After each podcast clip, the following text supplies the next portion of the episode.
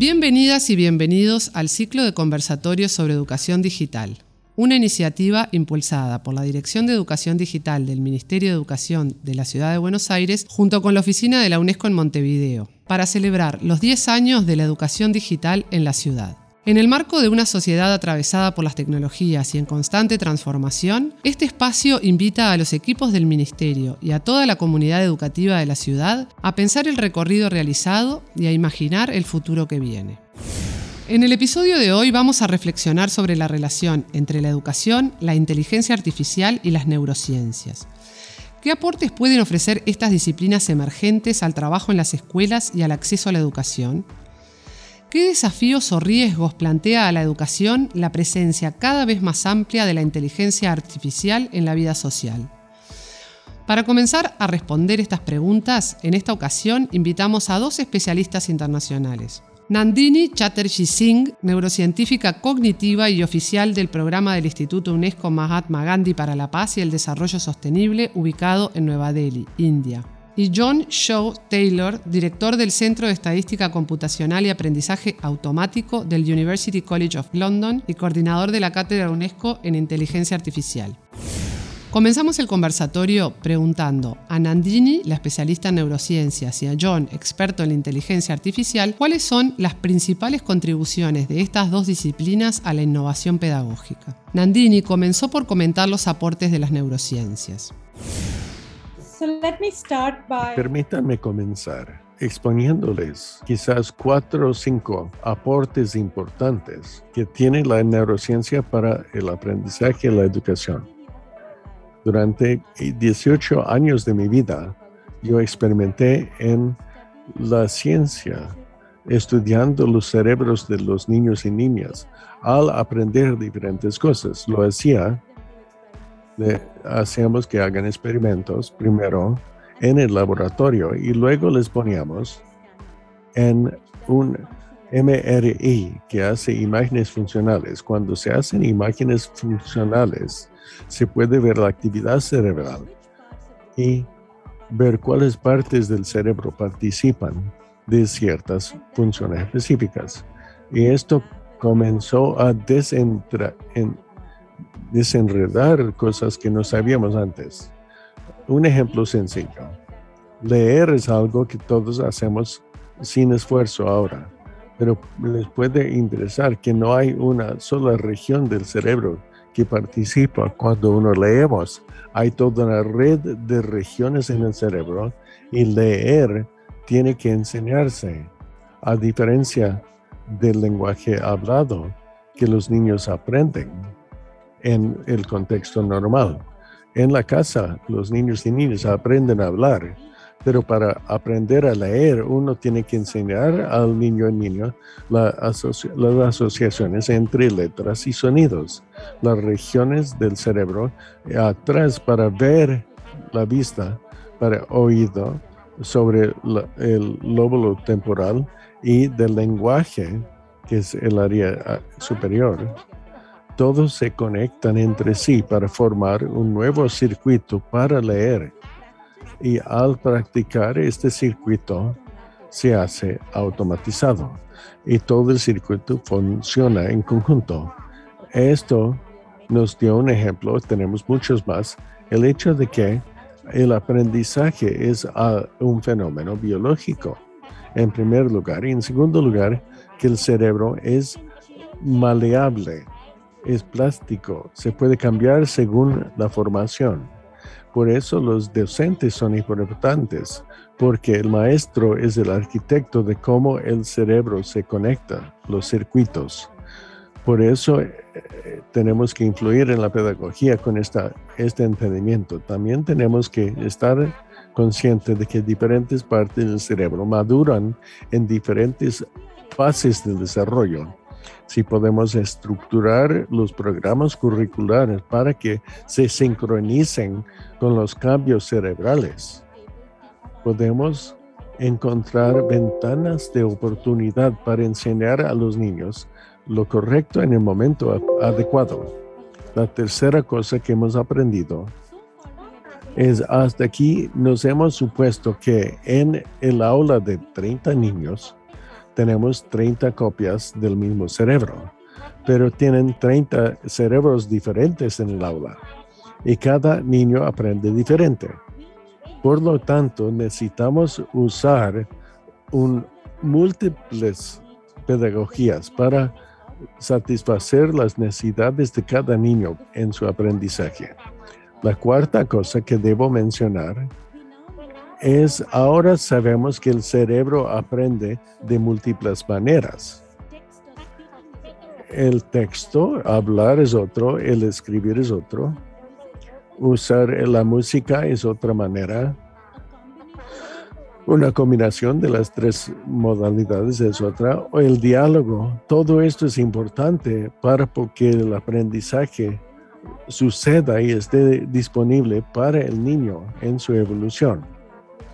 Y la última cosa que influye en mucho trabajo en nuestro instituto es que cuando se aprende, son las regiones del cerebro para la cognición y la emoción todo trabaja en conjunto. Si el niño que está en el aula está estresado, enojado o trastornado, ese niño no tiene energía disponible para asignar la energía al aprendizaje. Solamente está tratando de mantenerse con seguridad o de manejar la ansiedad que está experimentando. Entonces puede ser que el docente sea excelente, pero a menos que el pobre niño se pueda hacer que el cerebro del niño sienta seguridad, calmando sus emociones, su cerebro no estará disponible para aprendizaje. Tenemos que tratar de aportar el nuevo entendimiento y mucho más de lo que he señalado ahora para maestros en términos del desarrollo profesional y de diseño curricular para que podamos satisfacer las necesidades de niños mejor y satisfacer las necesidades de todos los niños. Con esto me detengo y ojalá les haya dado algunas ideas para pensar. Luego, John comentó que para él la inteligencia artificial no brinda soluciones integrales a los desafíos en educación, pero sí ofrece variadas herramientas siempre y cuando se aplique con cuidado y al servicio del trabajo docente. Primero yo diría menos que neurociencia. Creo que incluso al comienzo tenemos que pensar en la AI que nos dé herramientas y no que nos brinde soluciones integrales que reemplacen al docente. Eso es muy importante entenderlo. Pero tiene la capacidad de hacer una rica variedad de cosas. Por ejemplo, podría monitorear a los estudiantes y detectar al estudiante ansioso o con problemas emocionales si el maestro no le ve eso, solo dando un seguimiento a lo que dijo Nadine. Puede ayudar al maestro poniéndole en alerta, cierto, este niño tengo que conversar porque algo le está molestando. Para, tengo que ayudarle para que entienda. Hemos usado nosotros en términos de representaciones semánticas ricas de diferentes materiales y esto nuevamente puede ser dar materiales didácticos interesantes para maestros y profesores. Es parte del proyecto que hicimos. Podemos incluir esto para que usen los docentes y crear una fuente de una serie de fuentes y ponerles disponibles y buscarles con este entendimiento semántico de los recursos educativos abiertos. Como dije, la otra cosa que hemos estado viendo, aparte de las traducciones automáticas, también es tratar de, en cierto sentido, de hacer lo que dijo Nandine, de identificar qué es apropiado para diferentes estudiantes. Cada cerebro es diferente, como dijo. Estoy totalmente de acuerdo en eso. Idealmente, quisiéramos con la AI captar el rumbo, el interés la orientación, la experticia de un determinado estudiante. Hemos investigado en, estos, en este sentido, viendo la interacción con diferentes videos por parte de la gente para medir y evaluar si es muy fácil para ellos, muy difícil, si qué es de este video, qué, qué podemos concluir sobre su estado de conocimientos. Y eso podemos predecir qué, cuál video va a ser interesante para ellos. Hemos podido tener como un 80% de exactitud en predecir si un estudiante va a interactuar con un determinado video que se les recomiende. En este sentido, parece que hay un patrón. Es una espada de doble filo no quiero vender esto como un juego que todo va a ser eh, inteligencia artificial. El peligro es que si aprendemos de la gente de cómo se comporta, podemos estar obligándoles, imponiéndoles una, un patrón. Es lo contrario de lo que quisiéramos. Quisiéramos lograr creatividad individual. Entonces tenemos que sintonizarlo más refinadamente para captar lo individual, pero puede haber patrones entre individuos que ayuden. Solo quisiera decir que tenemos que aplicar la AI muy con cuidado, pero se puede sacar un beneficio en términos de dar material emocionante a estudiantes. La visión que tengo es que los niños y niñas comienzan encantados de aprender y a menudo esto encuentra obstáculos por los estreses del aula, de los, exámenes y todo eso, podemos lograr un sistema en que la emoción y el disfrute se mantengan. Y quizás la AI puede ayudar a darles a la gente la emoción de devolverles la emoción. En la visión no digo que tengamos las soluciones, pero es lo que esperaría que la AI logre usándose como herramienta de los docentes. La experta en neurociencias Nandini se sumó a las ideas de John comentando de qué se trata el sistema de compañeros. Estaba tratando de vincular los dos campos y cuando John hablaba yo comencé a, pensar que casi está sugiriendo que la AI podría comenzar siendo un gran asistente docente, ayudando al maestro a asignar cuáles son las necesidades de diferentes estudiantes. Y una cosa que se me ocurrió, una cosa que encontramos en la educación que está resultándonos útil, es un eh, sistema de compañeros, que los, un estudiante será bueno para una materia, otro es bueno para otra.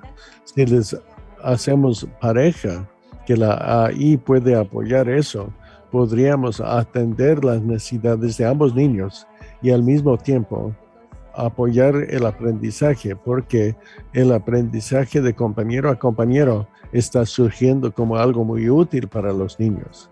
Quería saber qué piensa John al respecto. Uh, Nandina, sí, Nandina, magnífico. En el proyecto hicimos un poco de trabajo con el aprendizaje entre compañeros.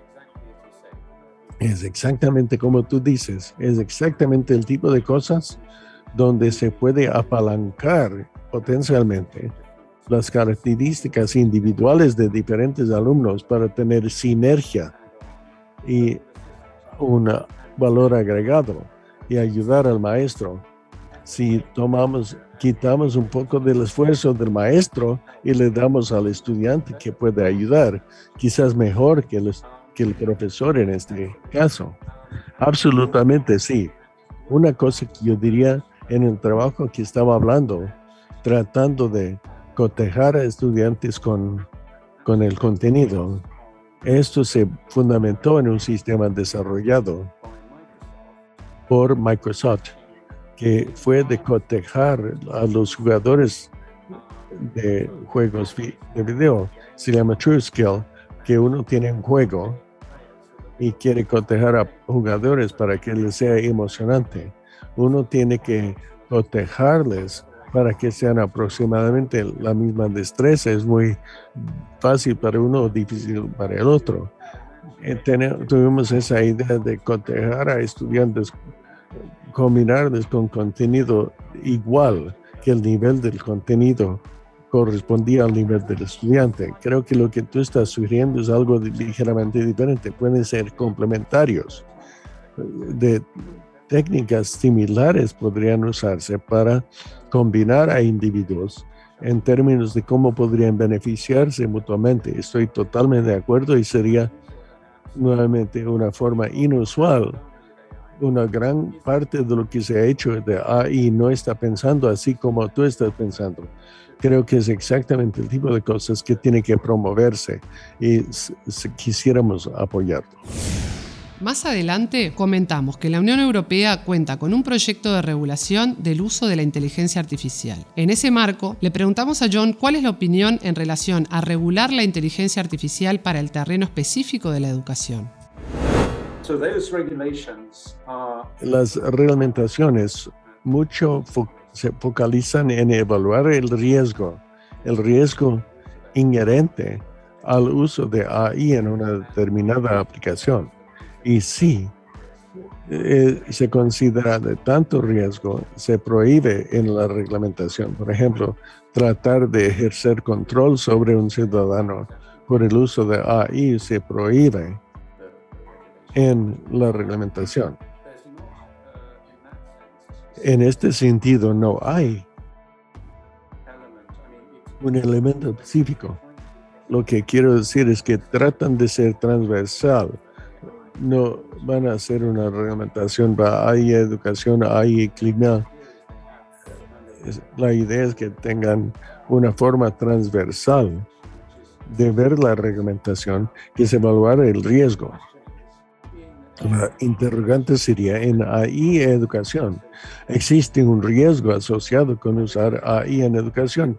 Yo creo que ciertamente podría haber un riesgo y dependería del tipo de sistema como digo, si fuera algo que está tratando de ejercer control sobre los estudiantes y manipularlos, reemplazar a los docentes de una manera que convierta a la gente en robots, digamos, pero no de una manera educativa de hacer relucir sus destrezas eso potencialmente caería bajo la regulación.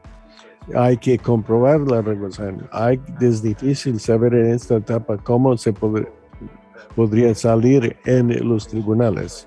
En principio, creo que la regulación propuesta puede aplicarse a algunos sistemas que podrían desarrollarse con fines educativos.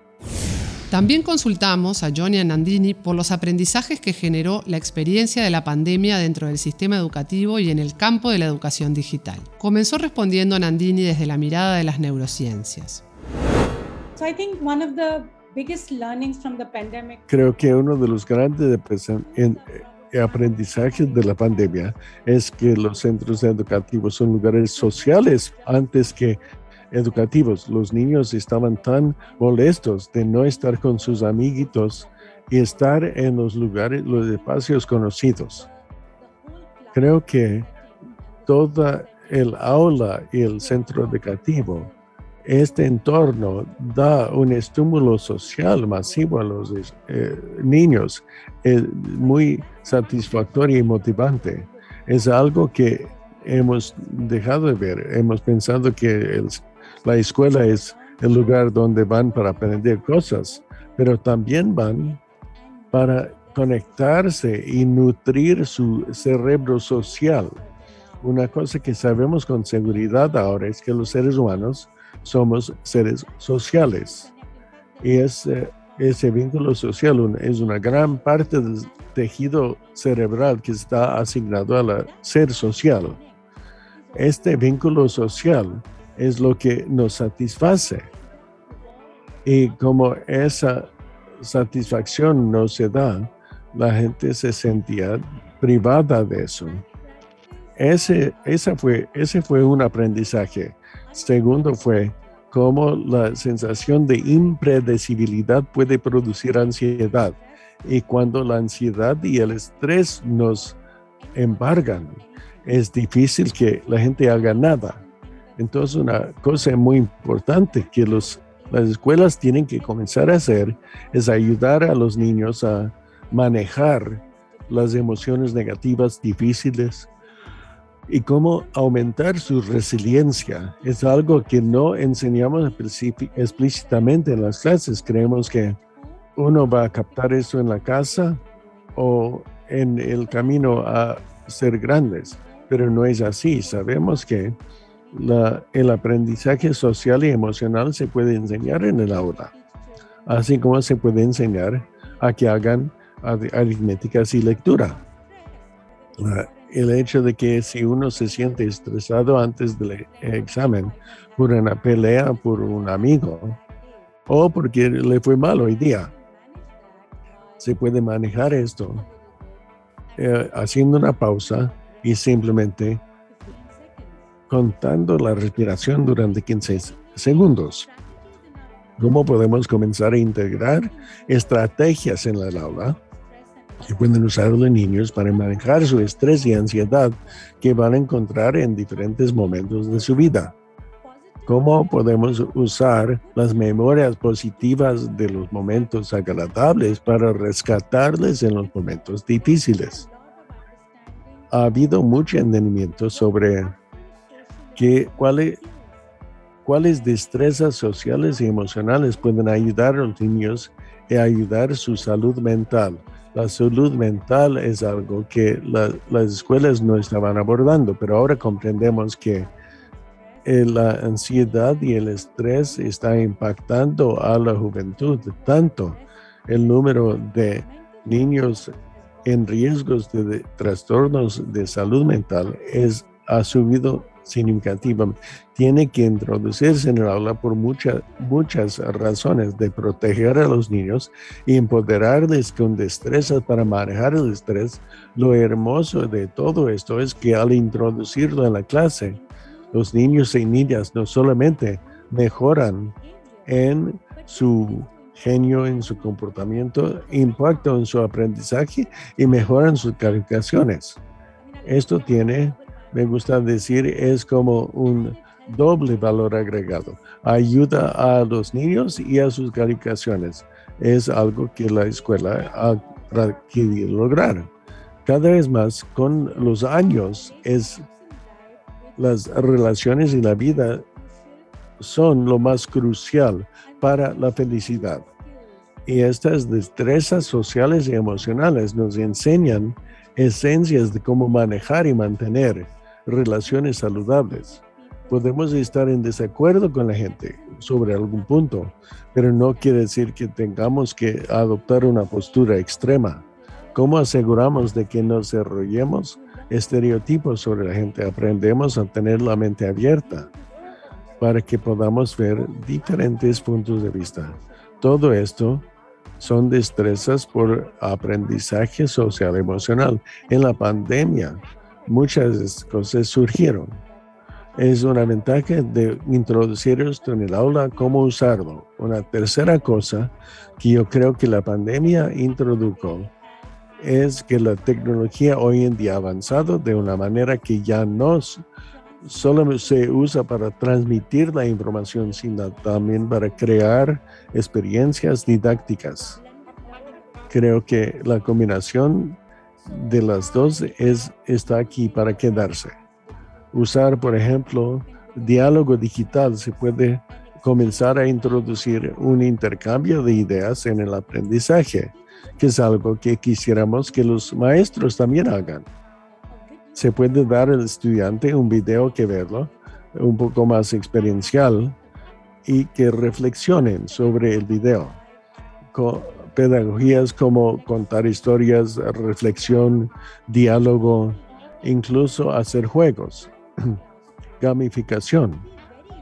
Puede entrar en el aula para construir destrezas. No solamente es el maestro que da el contenido, no va a ser el único camino de aprendizaje.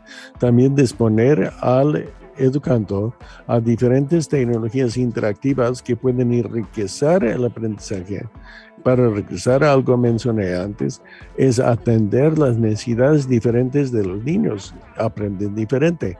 Un niño será mucho más visual o viendo un video, otro mejor leyendo la misma cosa. Usando la tecnología de maneras innovadoras, podemos atender las necesidades diferentes de los niños. Por eso la tecnología debe entrar en aula. Ahora estamos alentando a los maestros a comenzar a construir, incorporar experiencias pedagógicas usando la tecnología en lugar de solamente presentaciones de PowerPoint y archivos PDF. Eso está dando buenos resultados. Ha sido un aprendizaje muy emocionante de la pandemia. El especialista en inteligencia artificial rescató y amplió varias de estas ideas, aportando algunas reflexiones sobre las capacidades que tenemos los seres humanos en relación a las que tiene la inteligencia artificial. Creo que una cosa que surgió de la pandemia en la Unión, en el Reino Unido, es el surgimiento de la ciencia de datos, el uso de análisis científico de los datos para tomar decisiones en la sociedad y en la aceptación de que eso sea algo adecuado hacerlo. En algún sentido, un cuestionamiento a los políticos que tomen decisiones que no se fundamenten en medidas más objetivas eso es nuevo, en el Reino Unido por lo menos. Bueno, el Reino Unido tiene sus propias idiosincrasias, como sabrán. Para comenzar, la mayoría de los servidores públicos no son científicos de datos, son historiadores o estudiaron los clásicos o qué sé yo. No son las personas que apreciarían por su formación. La importancia de la evidencia y los datos. Creo que ha sido un enorme impacto de la pandemia generalmente, pero también en la educación, porque ha habido grandes errores tratando de imponer algún tipo de evaluación eh, supuestamente basada en los datos. Y el truquito era que los centros educativos que antes no producían buenos estudiantes no lo harían en la pandemia.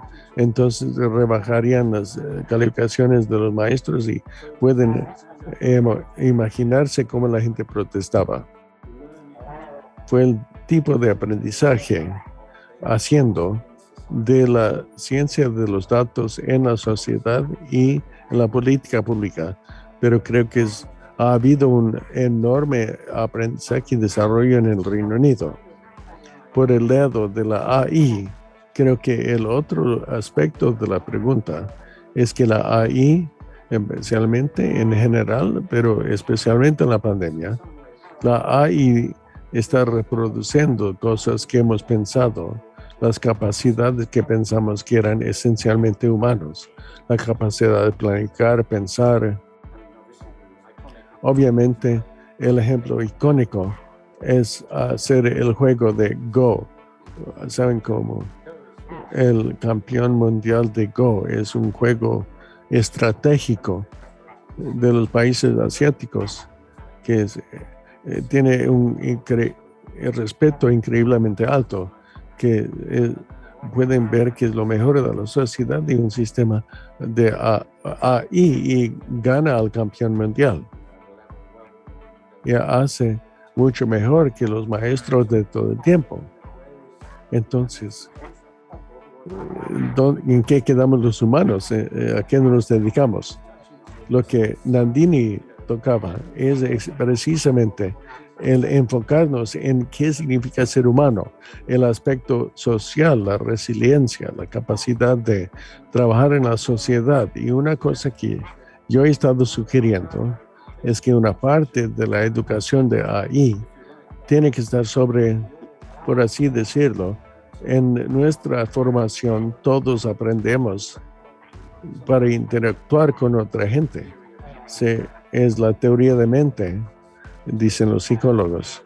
Entonces tenemos una capacidad de entender lo que la otra gente está pensando. Y Nandine está diciendo, tenemos que enseñar eso y ayudar a la gente a aprender eso mejor y ser menos binarios en su forma de conceptualizar a los otros. Es fantástico, pero básicamente tenemos esa destreza increíblemente rica, más de lo que puede hacer ahí. Aquí ganamos los humanos. Pero la otra cosa que si los humanos tenemos la destreza de aprender cómo interactuar con estas, estos seres increíblemente complejos que somos los seres humanos, con seguridad podemos formarles para interactuar con los sistemas relativamente sencillos de AI, pero necesitamos enseñarlo, no es automático. Tenemos que, esto va a ser lo que yo diría que la formación en AI debe ser eso, no tenemos que formar a los científicos de computación. Habrá y habrá mucha gente que quiera aprender la informática y hacer codificación eh, computarizada.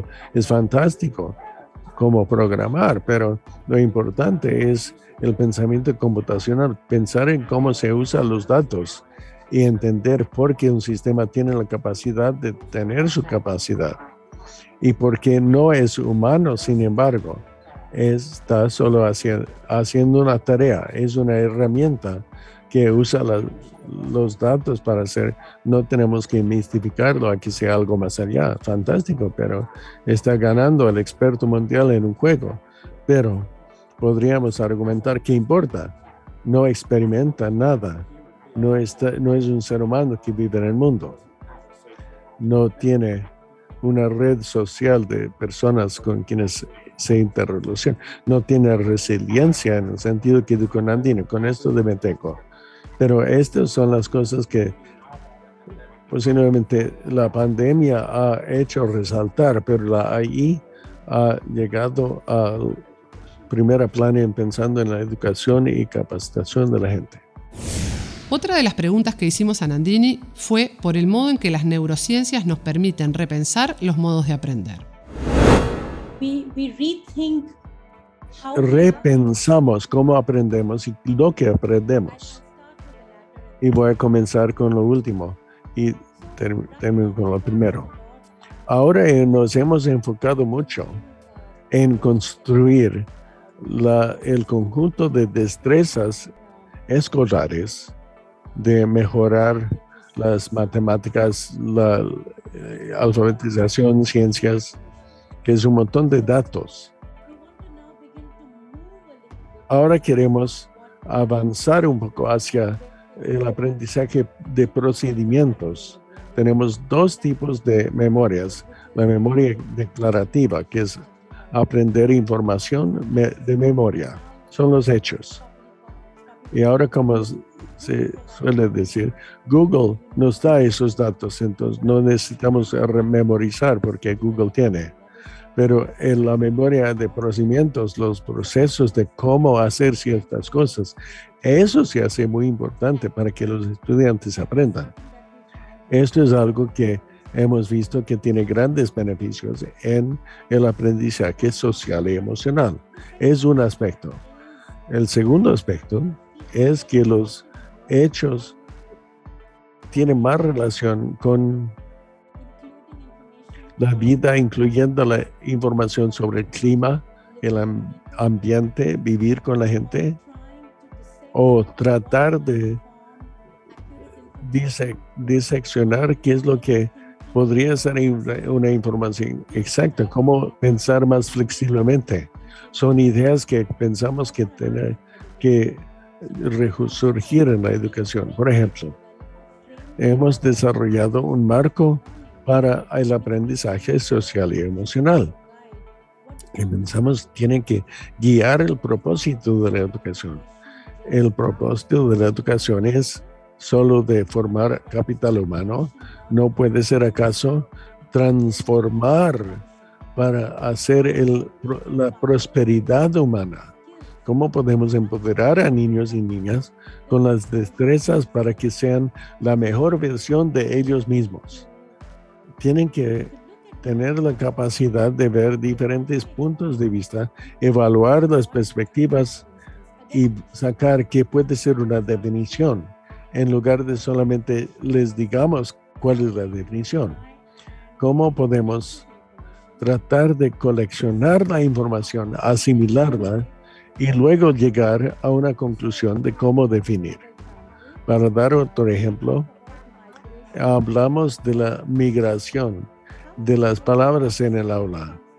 ¿Qué tal tomar el mismo concepto de migración y llevarlo al mundo real? Es decir, ¿por qué será la razón que la gente migra? Cuando la gente migra, es por el cambio climático, si es por mejores oportunidades de trabajo, cuáles serán los motivos y en esta situación, ¿cómo podrías tú comportarte? Porque mañana si tienes que emigrar, ¿cómo lo harías?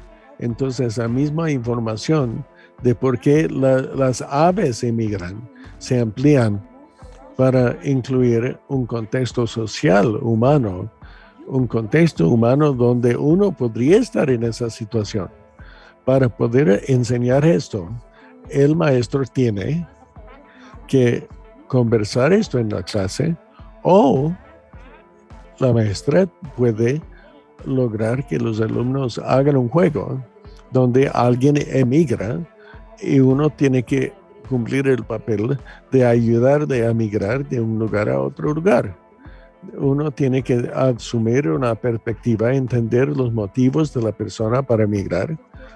Hay que tomar una perspectiva, tener empatía y uno tiene que tomar acción. Y aquí le llamamos acción compasiva para que la persona pueda trasladarse a un lugar más seguro. Aquí hemos tomado solamente los datos que ya existían en el aula, pero también le conectamos con un contexto social que el niño podría usar para aprender y posiblemente aplicar en una situación distinta. Así es como estamos tratando de pensar en cambiar los modos de aprendizaje y sacar adelante las competencias que son más cruciales e importantes para nosotros como seres humanos para convivir. Las matemáticas y las ciencias estos ejemplos pueden comenzar a incluir estos aspectos humanos también para que matemáticas y ciencias que hacen los niños en el aula se hagan pertinentes para el escenario del mundo real. Si están decidiendo comprar una pizza grande o dos medianas o en una situación diferente de cómo podría yo usar la información para mejorar un contexto social, incorporar el contexto social para que el aprendizaje del aula sea pertinente para el mundo real y como consecuencia sea una satisfacción para el niño. Es algo que muchos docentes, padres y niños reportan, con que nos hacen aprender esto que nos están enseñando. ¿Para qué voy a usar la trigonometría en mi vida? el hacer estos vínculos, este contexto hay que introducirlo en la aula y será que el aprendizaje sea más significativo y más satisfactorio, más como el mundo real. Formaríamos a buenos ciudadanos, no gente bien informada.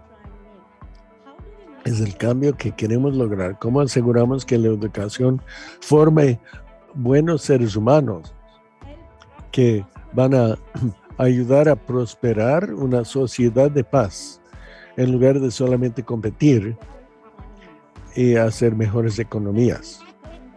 Esto necesita entrar en los sistemas educativos ahora. Si no entra ahora, el planeta está en graves apuros.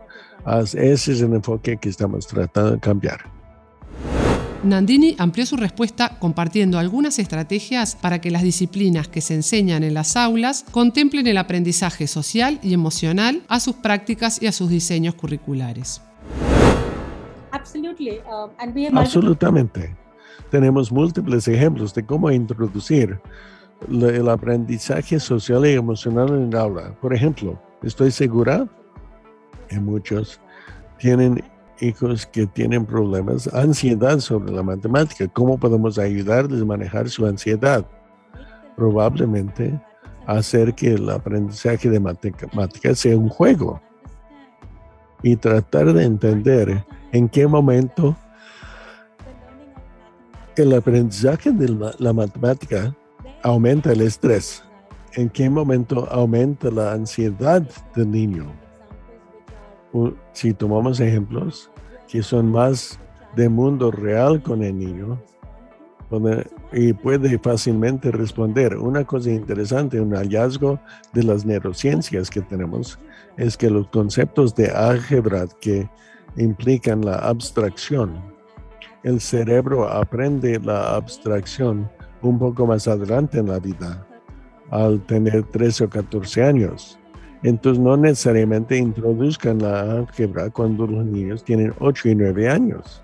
El cerebro no está listo en este momento. Por otro lado, incluso los bebés entienden la geometría como concepto. Eh, eh, podemos introducir la geometría pronto en el aula. Lo que quiero señalar es que si podemos apalancar cómo se cambia, cómo se evoluciona el cerebro y usarlo en el diseño curricular y combinarlo con el contexto social, podríamos introducido el aprendizaje social al aula, si el aprendizaje social se presenta en el momento apropiado, ah, después de introducir un concepto diferente, difícil en el aula, háganle pausar, reflexionar unos momentos de silencio y después decir, piense en lo que aprendiste puedes reflexionar y compartir en tus propias palabras lo que aprendiste. Esto ya introduce una actividad donde reflexionan los niños. Antes de que entren en un concepto difícil, hagamos una pausa y aseguremos de que todos démonos en el aula. Todos contemos 10 respiraciones para calmar el cerebro y luego introducimos una idea nueva si el niño no pudo entender algo y tú te das cuenta, puedes hacer una conversación en la aula diciendo, ¿puede alguien empatizar y entender por qué el compañero no entendió?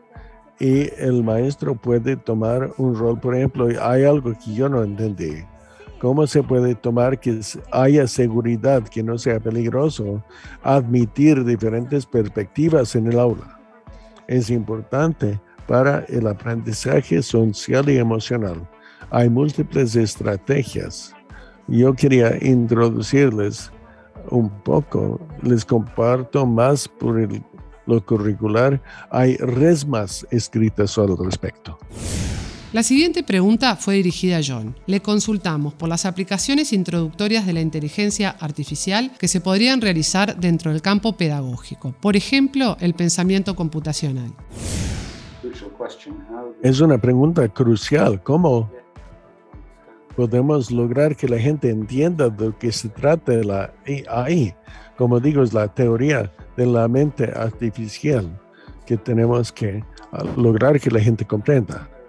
Y no creo que haya respuestas directamente, no tengo yo, pero hay muchos intentos de hacer cosas en este sentido. El pensamiento computacional de la Universidad Carnegie Mellon es muy pertinente. Está intentando, su motivación fue de tratar de enseñar a la gente en la computación y programación, de hacerlo de una manera más fundamental en su experiencia. Como lo que estaba diciendo Antonio, si podemos hacer, lograr que la gente se relaciona, es más fácil. Es más fácil y disfrutan más aprendiendo. No captan los conceptos abstractos.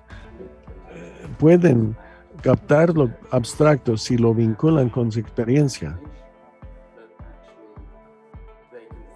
Tienen la imaginación de pensar en términos abstractos para que la abstracción sea una experiencia, pero si no es, si no hay motivo de que lo sea, y especialmente si no están en la etapa de desarrollo donde hayan desarrollado la capacidad, entonces es una mezcla, mezcolanza sin sentido. Es interesante porque hemos tenido sistema educativo tras sistema educativo, enseñando hechos a la gente, información. Y no es lo que deberíamos estar haciendo. En realidad, no es muy útil y no es muy apropiado cuando estamos pensando en tratar de hacer que la gente sea más, sea más capaz y más eficaz en el mundo.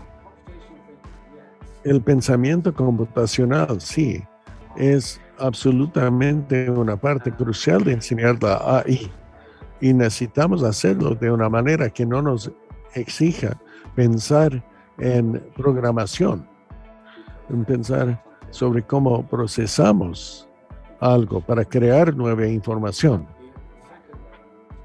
El segundo elemento es esta idea del valor de los datos y de cómo podemos usar evidencia de los datos.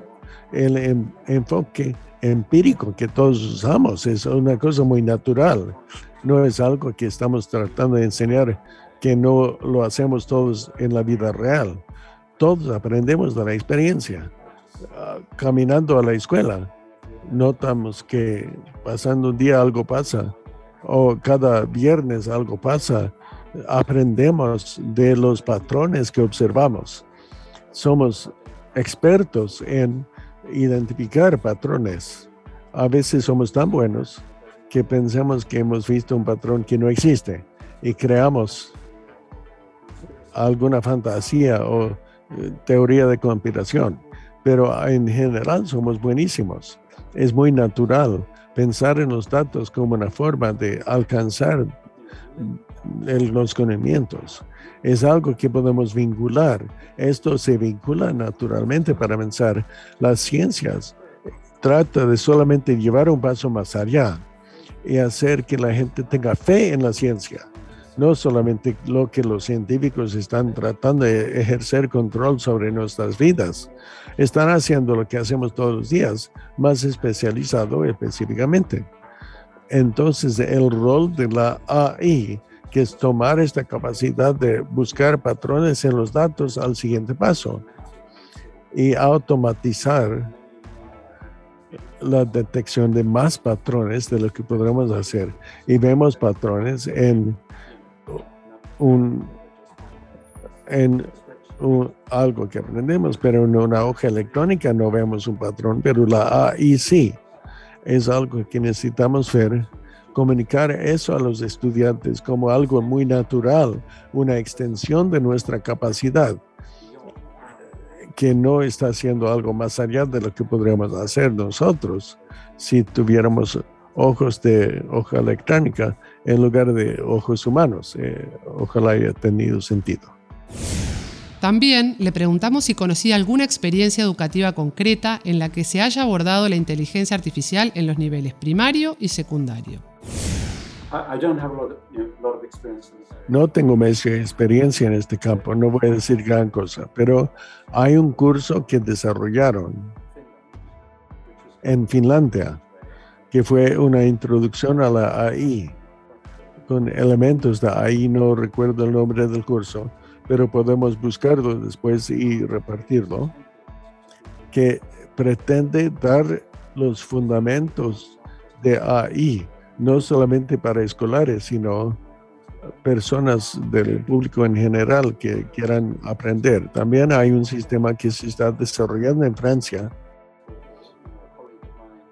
un colega de Baicuera que está desarrollando en el centro es Cátedra UNESCO de la actividad de educación abierta para maestros. Eh, se llama Class Code, programación de clase. Es para enseñar a maestros a enseñar la programación. Y es realmente es un gran ejemplo del tipo de ayuda que se puede proporcionar. La idea es tomar a maestros que pueden ser en matemáticas y no saben de programación y darles la destreza con la capacidad básica de comprender cómo se podría comunicar la programación en la clase. Esto se hace en sesiones donde los maestros se reúnen, colaboran con expertos y creo que ha sido muy eficaz en Francia. Entonces son los dos únicos ejemplos que se me ocurren que podría transmitir con confianza, pero ojalá sean buenos ejemplos.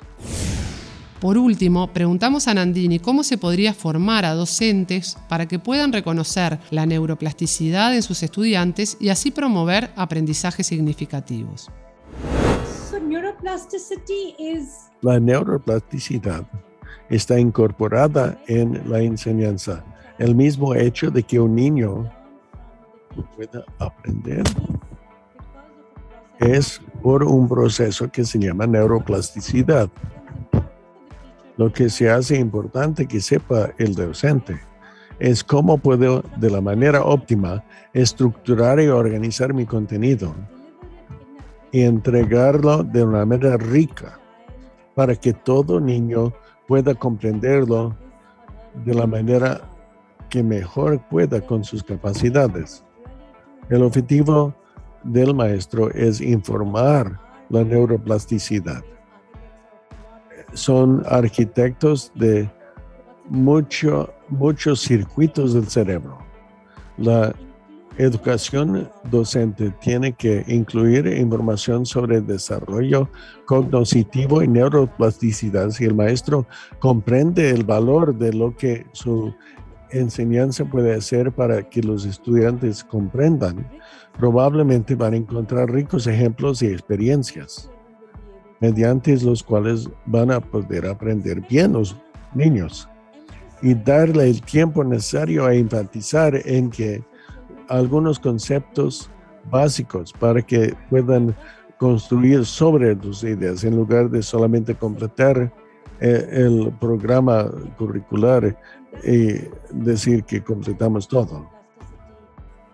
En este sentido, el valor de la neuroplasticidad tiene que ponerse en atención del maestro. Otra cosa igualmente importante, creo que veo una pregunta que dice algo sobre la dislexia y autismo. Estaba viendo esas dos palabras, no sé cuál es el contexto de la pregunta, cómo es la pregunta, pero dados los números que tenemos, las cifras de dislexia, especialmente en la escritura en la población, la conciencia en la población. Es esencial que los maestros comprendan que tienen que enseñar de maneras que sean tan diversas, multisensoriales como sea posible, para que todo niño pueda aprender. Bien, algunos niños con dislexia tienen las maneras más asombrosas de ver el mundo, de aportar su perspectiva en el aula. Es tan valioso porque el niño no pueda leer fluidamente, no quiere decir que tenga menor valor para el aula. En muchos casos puede entender algo que no entenderemos los demás. Para reconocer el valor de la diversidad en el aula es más, es igualmente importante con el niño de dislexia y autismo piensan diferente a la gente neurotípica. Pero es absolutamente posible que los maestros incorporen múltiples formas de tratar de enseñar para que cada niño pueda aprender. Aparte mi trabajo se ha enfocado en dislexia y autismo y una cosa que yo quisiera compartir rápidamente es que pudimos ver que los niños autistas que no tenían suficiente lenguaje oral de niños aprendieron bien si se les cantaba. No ponían atención cuando uno decía, venga a comer, es hora de merendar. Pero si cantábamos, vengan a comer, el niño miraba y llegaba a la mesa. No, saben es un montón de maestros que se beneficiaron, pusimos en el escáner y le mostramos cómo el cerebro se, cerebro se conecta diferente en un estímulo musical o, o sin musical, porque los otros mecanismos clave de procesamiento en los niños autistas serán diferentes. Imaginémonos que, que el maestro sea innovador y introdujera música al aula de maneras innovadoras qué divertida que sería la clase para todos, pero también el niño autista aprendería mejor. Los niños aceptan mucho.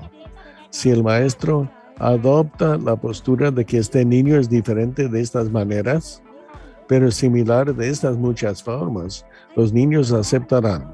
Y esos niños se, serán adultos amables, como queremos en la sociedad. ¿Cómo podemos aprovechar la neurodisabilidad en la clase?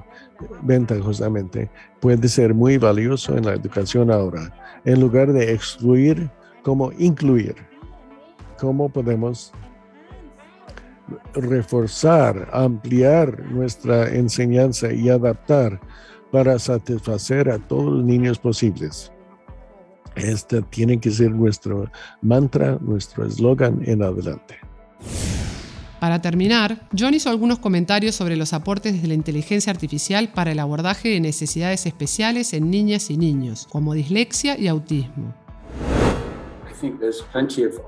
Creo que hay muchas oportunidades. Yo no he participado. Entonces no voy a hablar que estamos trabajando como una actividad es la AI para tecnologías de ayudar a, aprender especiales. ¿Qué es lo que está disponible para gente, por ejemplo, digamos, con déficit de, lenguaje o que necesitan lenguaje de manos, interpretación? La AI está usándose ahí para desarrollar traductores automáticos para el lenguaje de señas, que es un elemento crucial, es muy escaso. Hay muy pocos intérpretes de lenguaje de señas, especialmente en los países en desarrollo, puede ser muy importante. Creo que son cosas que la AI puede contribuir, pero en términos de la pregunta específica de con gente que tiene algún tipo específico de neurodiscapacidad como autismo, lo que sea.